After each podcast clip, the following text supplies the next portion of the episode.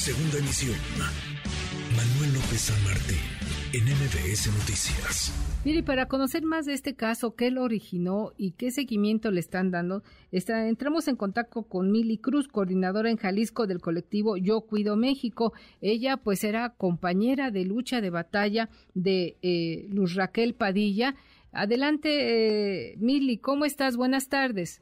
Hola, buenas tardes. Este, pues estoy en casa, yo estoy ya aparte, ahorita estoy eh, dando espacio a la familia para que se comuniquen con ella todos los apoyos que se lograron y eh, ya en un momento dado que no se llegue a un acuerdo, pues entonces ya intervenimos.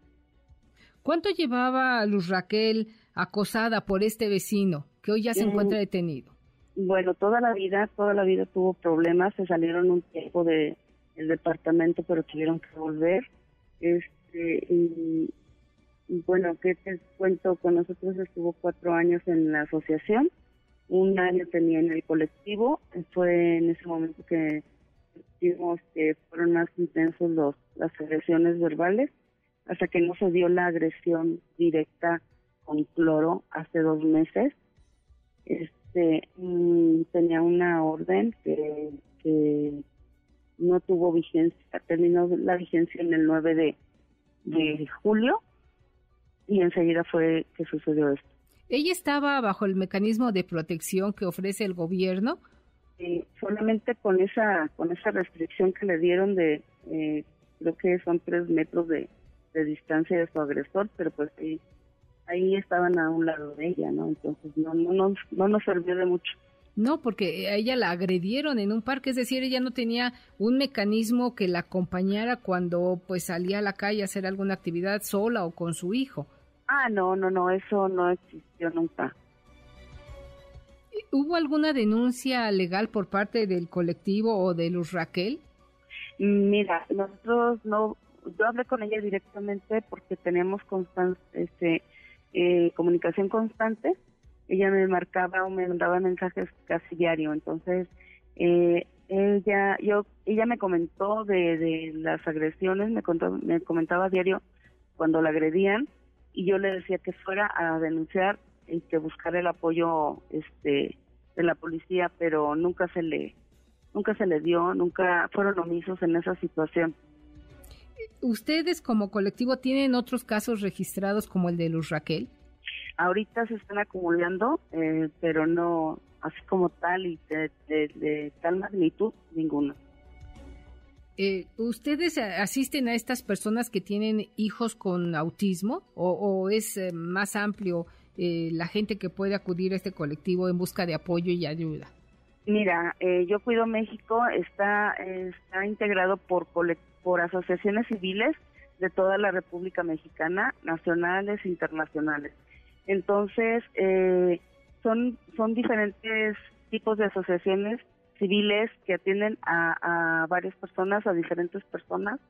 Eh, por ejemplo, podemos tener también integradas a asociaciones que atienden a personas, adultos mayores, a, mujeres solas, eh, no sé, son diferentes. Por ejemplo, nosotros como asociación civil somos Familias y Retos Extraordinarios y nosotros damos acompañamiento a familias con niños con y niñas con hijos de, este con autismo. niños y niñas no con discapacidad múltiple.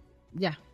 Sí entonces eh, eh, estaba con nosotros porque eh, Bruno aparte de tener autismo eh, tiene tiene este, epilepsia de sin control. Sí.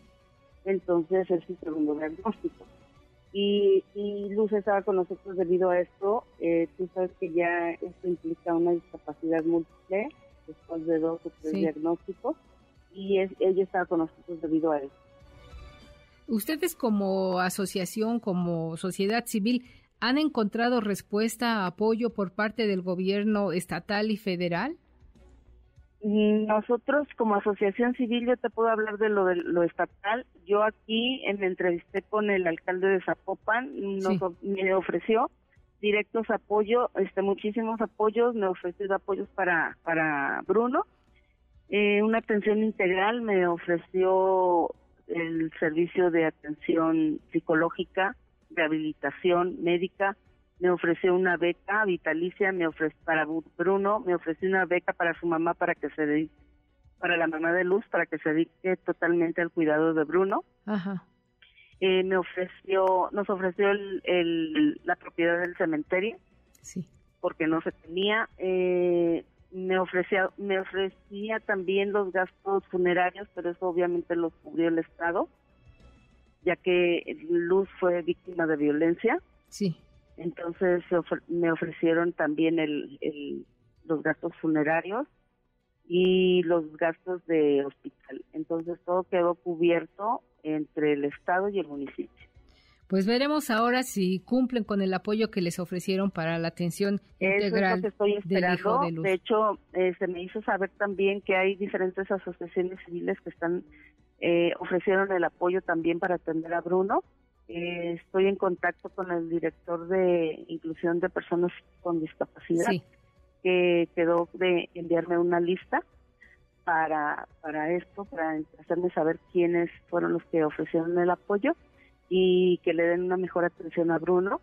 Entonces ahorita, como te comento, dejé un espacio para que la familia reciba las llamadas que, que le van a hacer y se pongan de acuerdo y si no se ponen de acuerdo o si no reciben llamadas, pues entonces ya voy a tener que intervenir como colectivo. Bueno, pues nosotros eh, seguiremos aquí de manera puntual eh, el seguimiento de este caso, de este, el de que se le haga justicia a Luz Raquel Padilla y también la atención que ofreció el gobierno pues para el hijo que hoy queda en la orfandad. Muchas gracias por tomar la llamada, Mili. Seguimos en contacto. Gracias a ustedes. Nosotros confiamos en que las investigaciones se, se conducirán con todo rigor y que ameritarán un, un castigo ejemplar a, a, las personas que infringieron este esta violencia hacia hacia Luz y, y pues no puede ser de otra manera porque es un asunto de interés nacional. Les agradezco muchísimo. Gracias a ti, Mili. Cuídense mucho. Aquí seguimos en contacto. Sí, gracias. Hasta luego. Gracias. MBS Noticias.